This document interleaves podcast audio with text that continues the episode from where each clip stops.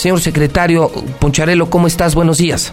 Buenos días, señor José a sus órdenes. Poncharelo, dos cosas que te quiero preguntar. La primera de ellas, eh, en un video que voy a mostrar más adelante, la presidenta municipal eh, te ha ratificado en el cargo. Una firme Tere Jiménez dice, aquí en el municipio mando yo. Este no debe ser un tema de confrontación política.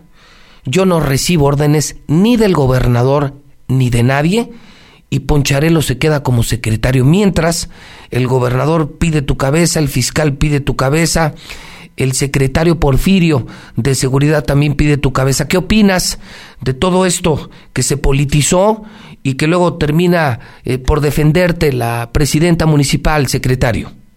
Bueno, ante ello, este, pues eh, agradecer a la alcaldesa la confianza que sigue depositando en un servidor, en la coordinación que tengo de, la Policía Municipal.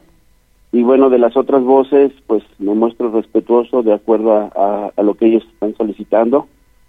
Eh, en temas de seguridad y trabajo, pues lo, hemos estado haciendo y como tal, el compromiso que se vuelve a dar con la alcaldesa lo asumo con toda responsabilidad y seguiré trabajando en beneficio de la seguridad de la, de, la población de Aguascalientes. Señor secretario, la otra pregunta, ¿cómo se llama el policía? El de la bronca, el de la patrulla. Eh, bueno, eh, por respeto al tema de él, eh, Gavino. Pero, pero es, pero es un funcionario público, Poncharelo, debemos saberlo. ¿Cómo que por respeto a él? Bueno, o sea, sabemos el nombre, pudimos saber quién tumbó las Torres Gemelas y no podemos saber a quién le robaron un arma, Poncharelo. Ok, se llama Gavino el, el, elemento. Gavino. Sí, así es, se llama Gavino el elemento y este en su momento también como los demás elementos que participaron en el evento fueron presentados a la gente del Ministerio Público como debe de corresponder y para que se inicien las eh, investigaciones correspondientes. ¿Él está en libertad?